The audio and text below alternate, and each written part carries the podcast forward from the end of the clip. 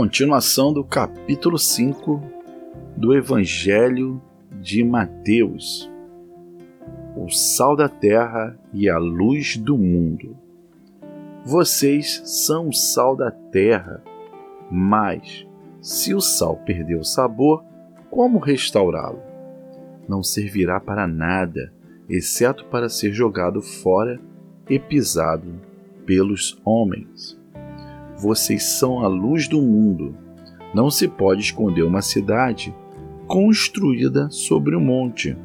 E também ninguém acende uma candeia e a coloca debaixo de uma vasilha. Ao contrário, coloca num lugar apropriado e assim ilumina a todos que estão em, na casa. Assim, brilhe a luz de vocês diante dos homens, para que vejam as suas boas obras e glorifiquem ao Pai de vocês que está nos céus. Esses foram versículos de Mateus do capítulo 5, do versículo 13 ao versículo 16. Bem, aqui Jesus ele acaba de passar as bem-aventuranças. Logo no início do capítulo 5, nós é, fizemos uma, uma explicação mais detalhada de cada bem-aventurança. Se você ficou curioso, por favor, volte, que vale a pena você escutar cada bem-aventurança detalhada. E aí Jesus ele acaba, ele é, as bem-aventuranças elas tinham uma sequência e uma consequência da formação do caráter do cristão. E agora ele já fala que nós somos o sal e a luz do mundo. Bem, a melhor forma da gente entender é pegando exatamente Jesus trabalhava com parábolas e quando ele fala sal, é, a gente tem que, que primeiro ter uma, uma, uma, uma, uma parte que é muito importante. Hoje, para você ir vai no supermercado, você vai comprar um sal, sal ele é barato, né? Pelo menos aqui no Brasil ele é barato.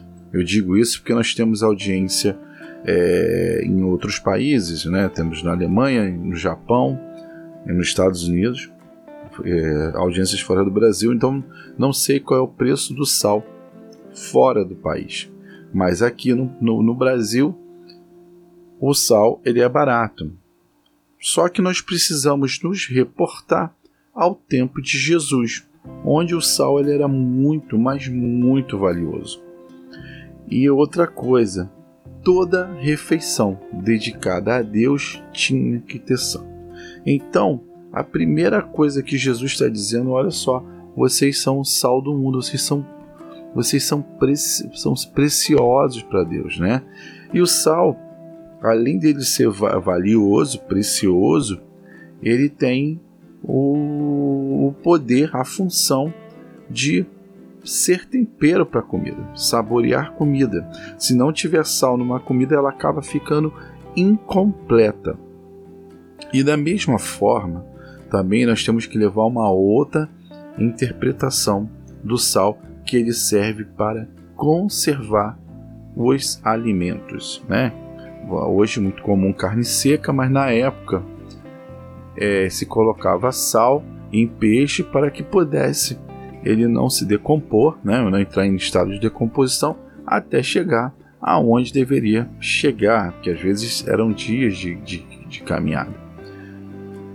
E Jesus fala você, e aí fazendo essa, essa analogia, Jesus fala: vocês são sal, vocês são sal da terra.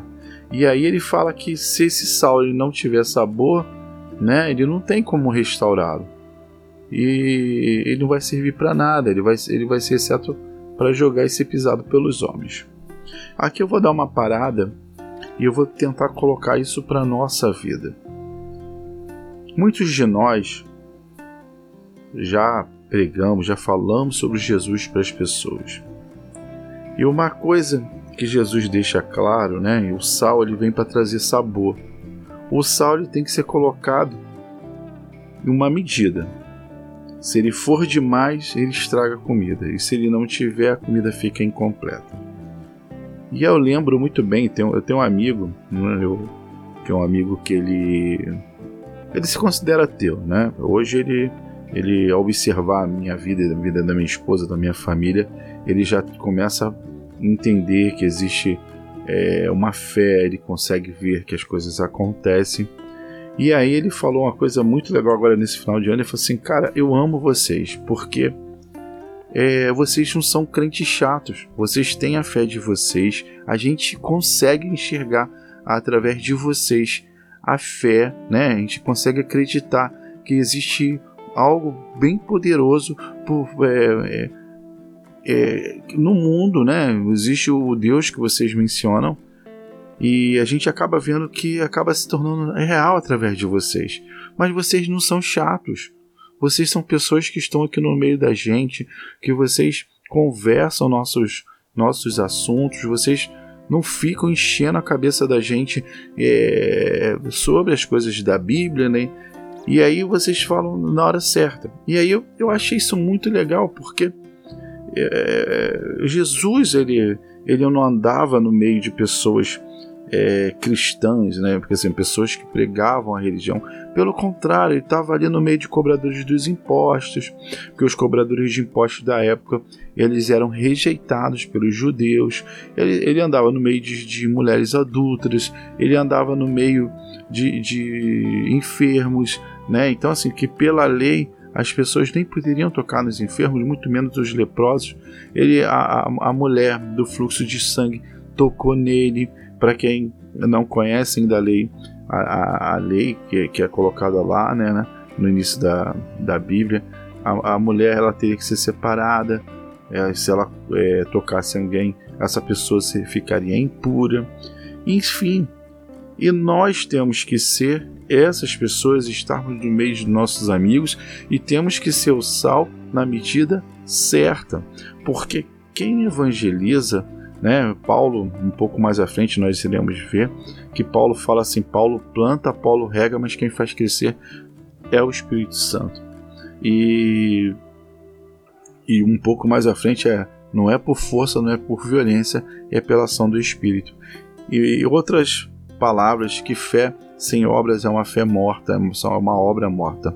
E é, eu sempre falo: olha, não adianta eu estar no meio de pessoas que já foram evangelizadas, porque Jesus não está ganhando nada. É a mesma coisa de eu querer tirar uma pessoa de uma igreja e querer colocar em outra. Cara, Jesus está no zero a zero, porque nós não ganhamos essa pessoa para Jesus.